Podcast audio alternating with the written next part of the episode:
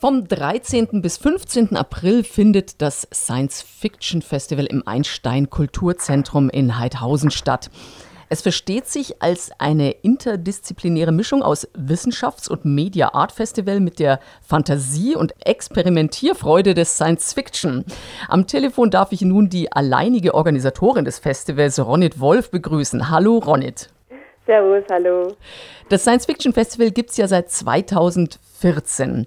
Wie bist du auf die Idee gekommen, so ein Festival zu machen? Hattest du ein Vorbild in einer anderen Stadt oder waren das eher persönliche Gründe? Wahrscheinlich war es eher ein Lebensgefühl. Also ich hatte tatsächlich kein Vorbild und es war zur damaligen Zeit auch noch relativ neu, das in München zu starten. Ich glaube, wir waren die Ersten, die eigentlich Art and Science zusammengebracht haben, was jetzt immer so hoch gelobt wird und was jetzt auch irgendwie jeder macht in der Stadt mit diesen Arts and Tech Bewegungen. Aber eigentlich war das von mir erschaffen worden ursprünglich als eine Art Science Fiction Festival, was wir ganz klein angefangen haben in dem Kinderkino. Und es war am Anfang eigentlich ein Filmfestival. Also es sollte Filme zeigen, Science Fiction Filme. Es war ein bisschen performativ. Aber es ging dann auch in so eine Richtung, dass wir interdisziplinärer wurden, was sehr spannend war. Schön. Es heißt ja interdisziplinäres Festival. Mhm. Dass Künstler dank ihrer Kreativität äh, sicher auch in der Lage sind, wissenschaftlich zu arbeiten, kann ich mir ganz gut vorstellen. Aber wie gehen denn die Wissenschaftler mit ihrer Arbeit dann künstlerisch vor? Das ist, ähm, ich glaube, das kann man am besten beschreiben in unserem Science Fiction Slam. Da knallen nämlich wirklich Wissenschaftler auf Künstler, auf Performer, auf Schauspieler. Ähm, das ist eines unserer beliebtesten Formate. Das machen wir meistens am Freitag so als Opener. Das ist quasi unser Flagship, das wir dann zur, zur Primetime zeigen. Und das ist ein Format, das Science versus Fiction. Das heißt, fiktionale Charaktere treten gegen reale Wissenschaftler an. Also da haben wir dann wirklich Quantenphysiker, Ingenieure, Elektrotechniker, die gegen Schauspieler antreten. Und beide Seiten müssen da natürlich kreativ sein. Also das ist für beide eine Herausforderung. Und es hat sich auch gerade deshalb zum beliebtesten Format entwickelt, weil nämlich immer jeder sehen will, wie es geht. Also wie schneiden die Wissenschaftler ab gegen die Künstler, wie schneiden die Künstler ab gegen die Wissenschaftler. Und das machen wir dieses Jahr eben auch wieder mit fünf, ähm, mit fünf Veteranen und einer neuen Moderatorin. Und da haben wir jetzt auch zum Beispiel, also ich hatte mal ein Beispiel, wir haben eine Wissenschaftlerin vom DLR dabei, die wiederum als fiktionaler Charakter auftritt, als Lieutenant Uhura von der Starfleet Academy und sie wird den äh, Universalübersetzer von Star Trek erklären, auf Klingonisch teilweise sogar. Und dann haben wir natürlich auch noch Meteorologen dabei, wir haben Allgemeinmediziner und die slammen gegeneinander. Wahnsinn. Das, mhm. Also man stellt sich ja Wissenschaft immer so trocken vor, aber das klingt jetzt ehrlich gesagt überhaupt nicht trocken. nee, das ist, das ist in der Tat überhaupt nicht trocken. Und es hat sich wirklich zu so einem Dauerrenner entwickelt und das ist auch das, was ich versuche mit dem Festival. Wir arbeiten wirklich äh, interdisziplinär, das heißt, wir versuchen so die Grenzen auszuloten. Also was ist machbar showtechnisch? Und da hat sich der Science Fiction Slam eigentlich seit 2015 bei uns etabliert. Wir haben auch andere Sachen ausprobiert. Wir hatten auch mal ein Faultyverse, wo, wo die The Worst of Erfindungen der Wissenschaft ähm, transportiert wurden und erklärt wurden, was alles so in der Geschichte der Erfindungen daneben gegangen ist.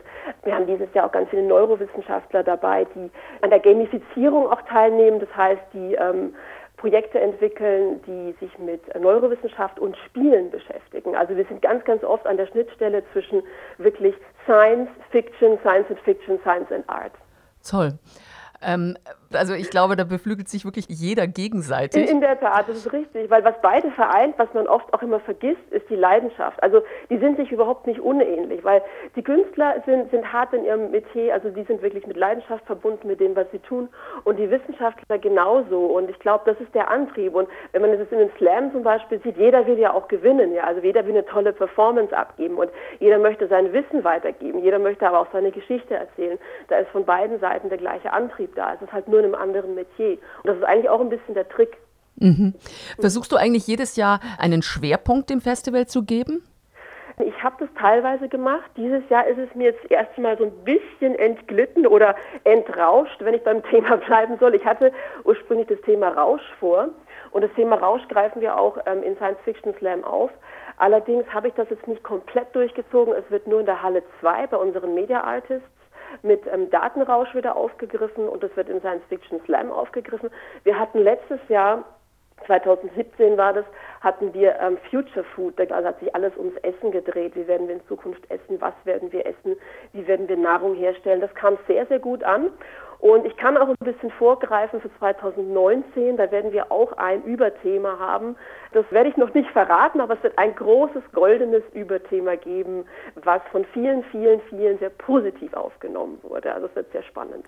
Jetzt nochmal zum Thema Rausch. Wie kann ich mir das vorstellen? Heißt es tatsächlich der Rausch, den man bekommt, wenn man zu viel Alkohol trinkt? Oder was? Äh Erste, was allen einfällt. Nein, es gibt ja viele Formen von Rausch, also vom weißen Rauschen bis zum Endorphinrausch, der Rausch, wenn äh, Frauen Kinder bekommen, der Rausch, wenn man die Achterbahn runterfährt. Es geht eigentlich um Rauschzustände, sowohl körperlich, aber als auch in der Kunst. Also man hat ja auch im Datenverarbeitungsrausch. Wir haben verschiedene Rauschthemen so angegriffen mit dem Thema, aber es war teilweise so ein bisschen zu diffus und deshalb haben wir jetzt ähm, einige Restbestände von dem Thema eben im Science Fiction Slam, der Heiner Lange zum Beispiel wird über den Rauschzustand und die Zeitdilatation äh, referieren. Also er wird darüber sprechen, wie wir Zeit in einem Rauschzustand, also wenn wir zum Beispiel trinken oder wenn wir äh, irgendwelche Drogen einnehmen, wie wir Zeit wahrnehmen und der ähm, erklärt das von seiner Warte aus. Also wenn dann wissenschaftlich, aber mit dem Alkoholrausch haben wir jetzt wahrscheinlich keinen dabei in der Tat.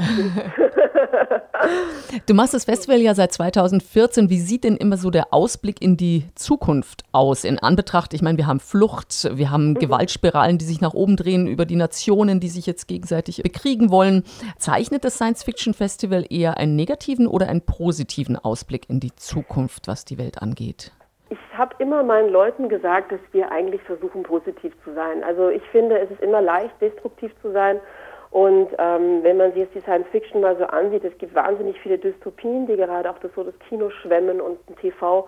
Und ich bin ja selber auch mit Star Trek aufgewachsen. Ich glaube, Star Trek war auch so eine Welt oder so ein Universum, das eine positive Zukunft gezeigt hat. Und das hat mich wahnsinnig geprägt. Und interessanterweise ist es diese Generation von Kindern, die so Ende der 70er, Anfang der 80er Jahre groß geworden ist. Und die generelle Stimmung ist gerade auch so ein bisschen, dass die Leute übersättigt sind mit Dystopien. Also das ist das, was ich gerade so sehe.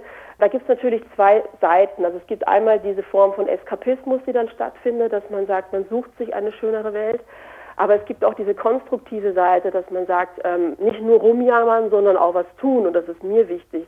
Natürlich ist es einfach so zu sagen, hey, es geht alles einen Bach runter und wir machen mit. So auf die Art, lass uns alle in der Scheiße schwimmen. Also das ist nicht so mein Ding. Ich versuche halt konstruktive Lösungen zu finden für Dinge und ich versuche die Leute auch zu unterhalten. Und was mir ganz wichtig ist, auch diese Form von Entertainment, also Edutainment, dass wir quasi Entertainment und Education zusammenbringen. Und ähm, ich würde generell das, das, Festival immer als positiv bezeichnen. Ich versuche immer positive Formate zu machen und ich versuche auch die Leute konstruktiv anzuleiten. Das ist mir wichtig. Mhm. An wen richtet sich das Festival? Was sollte man mitbringen oder ist es ist wirklich generell für jeden was dabei? Es ist für jeden was dabei. Das ist auch eine Frage, die mir häufig gestellt wird. Wir sind nicht spezialisiert, deshalb ja auch dieses schöne Wort interdisziplinär. Man braucht auch kein Vorwissen. Also wir sind ja ein Science and Fiction Festival, das heißt, wir ähm, basieren nicht auf irgendwelchem Hintergrundwissen von Serien oder irgendwelchen Büchern. Also man kann da wirklich kommen und sich berieseln lassen. Es gibt ein breites Musikprogramm, es gibt ein breites Filmprogramm, wir haben eigene Shows, wir haben Animationsfilm-Screenings, wir haben Kinderprogramm. Also es ist nicht so, dass man da jetzt irgendwie informiert oder vorinformiert kommen müsste. Also einfach kommen und Spaß haben. Also ein Highlight scheint ja auch dieses Familienprogramm zu sein, Hebocon Schrottroboter Contest. Mhm. Woher kommt denn dieser Begriff Hebocon? Das sagt mir nichts. Und was passiert da genau? Ähm, die Hebocon kommt ursprünglich aus Japan und der Erfinder ist ähm, Dayo Ishikawa, der hat das in Tokio, ich glaube 2015 erschaffen und wir waren so eine der ersten, die das eigentlich auch mit groß nach Deutschland gebracht haben und gemacht haben. Und ich glaube, wir sind derzeit auch die größte Hebocon. Und es ist ein Kampf, also ein Schrottroboter-Wettkampf mit kleinen Mini-Robotern, die Kinder oder auch Familien selber zu Hause basteln oder in Fab Labs. Und die werden dann meistens aus vorgefundenen Gebrauchsgegenständen oder aus irgendwas, was sie in der Küche haben, zusammengebastelt und die treten dann gegeneinander an. Und das ist in diesem Jahr aber besonders lustig, weil ich das Ganze noch ähm, zu einer Hebocon Paint gemacht habe, also mit Farbe. Und das heißt, wir werden diesen kleinen Roboterautos noch irgendwie äh, mit, mit Farbe auftunen. Das heißt, sie werden entweder Farbe spritzen oder Farbe hinter sich herziehen, um den Gegner dann zu bekämpfen oder ihn irgendwie kampfunfähig oder fahrunfähig zu machen. Und das ist eigentlich ein sehr, sehr schneller Kampf. Also er dauert nur eine Minute und das Ziel ist einfach, den gegenüberliegenden Roboter von der Fläche zu schubsen. Also es erinnert mich gerade ein bisschen an Seifenkistenrennen, wo jeder so seine Seifenkiste zu Hause bastelt und dann, äh, aber da fährt man halt um die Wette. Und, ja, und also humortechnisch kann es da ganz gut anknüpfen, glaube ich. Also es ist wirklich so ein Wettkampf, also es ist eigentlich kein Wettkampf, es ist eigentlich eher so eine Unterbietung eines Wettkampfs. Es ist so ein Kampf der, der erbärmlichen ähm, technischen Geräte. Und Heboi heißt ja wirklich im Japanischen auch, ich glaube, das heißt minderwertig oder crap, also so, das heißt wirklich Schrott. Und daraus ist es entstanden. Und die Anforderungen sage ich auch jedes Mal, die Kinder verstehen das auch sehr gut. Die kommen immer mit wirklich kleinen, netten Geräten, die nicht viel können. Und die Erwachsenen tun öfter mal die, die Roboter auftunen. Die werden dann auch disqualifiziert oder in andere Ligen gesteckt oder geschimpft, weil die verstehen das oft nicht so, dass man eigentlich verlieren können muss bei dem Spiel. Das ist das Schöne. Man muss nicht unbedingt gewinnen. Man soll Spaß haben am Verlieren. Toll. Auf was freust du dich persönlich am meisten bei dem Festival? Hm, das ist immer so, das ist immer so wie sein Lieblingskind aussuchen. Also ich freue mich, ich freue mich sehr auf unsere ganzen Musikproduktionen, die wir haben. Wir haben am Freitag ja die erste Schlagerparade aus dem 24. Jahrhundert. Das wird ein Experiment, also das heißt im UFO nach nirgendwo mit Roberto Cometo und Alexa Berg. Äh, darauf freue ich mich sehr. Das ist ein Experiment von uns, ursprünglich mal aus einem Kneipengespräch entstanden. Und wir hintergehen mal die Frage, ist Schlager im 24. Jahrhundert noch möglich? Und dann freue ich mich auch sehr auf Marcellus Moon Space Orchestra, das ist auch eine sehr, sehr neue Band aus München. Und die wird in zwei Teilen am Samstagnacht und 19.30 Uhr im ersten Teil auftreten. Und dann haben wir noch was ganz Tolles, das ist auch eine Premiere. Also wir haben wieder ganz viele Premieren, deshalb überschlage ich mich jetzt, kann mich da nicht so aussuchen. äh, wir haben eine Premiere ab 20.15 Uhr am Samstag. Das ist Sniffing the Extraterrestrial mit Clara Rawatz. Das ist so eine der in Deutschland äh, ansässigen Geruchskünstler. Also wir kreieren da außerirdische Düfte und die kann man dann live ausprobieren auf der Bühne und sich dann vorstellen, wie es auf fremden Planeten riechen könnte oder wie Aliens auch riechen könnten. Ist ja großartig, da macht man Chanel sozusagen Konkurrenz. ja, genau, Chanel für den Saturn. ja, dann wünsche ich dir und den Teilnehmern ganz, ganz viel Spaß und ich sage nochmal kurz die Eckdaten vom 13. bis 15. April im Einstein Kulturzentrum, Einsteinstraße 42, Nähe U-Bahn-Haltestelle Max-Weber-Platz, Freitag ab 18 Uhr, Samstag ab 14 Uhr und Sonntag ab 13 Uhr geöffnet. Das ist eigentlich wie eine Ausstellung, oder? So kann man sich das auch vorstellen, gell? Genau, also wir haben ja auch noch drei Hallen mit Media Art. Also das heißt, die ersten drei Hallen sind eigentlich Media Art Ausstellungen und interaktive Kunsthallen. Es ist eigentlich größtenteils auch immer ein Kunstfestival, was ähm, nicht so deklariert ist, aber wir haben ganz viel spannende Projekte jetzt gerade auch was Virtual Reality und Augmented Reality angeht. Also da können die Leute auch live alles miterleben und ausprobieren. Wir machen halt mehr so Kunst zum Anfassen und äh, mitmachen und mitnehmen. Sehr schön. Es gibt auch eine Homepage zum Programm www.muck-sf-festival.com. So, jetzt müssten die Hörer wirklich alles wissen. Dann bedanke ich mich ganz herzlich für das Gespräch. Dankeschön.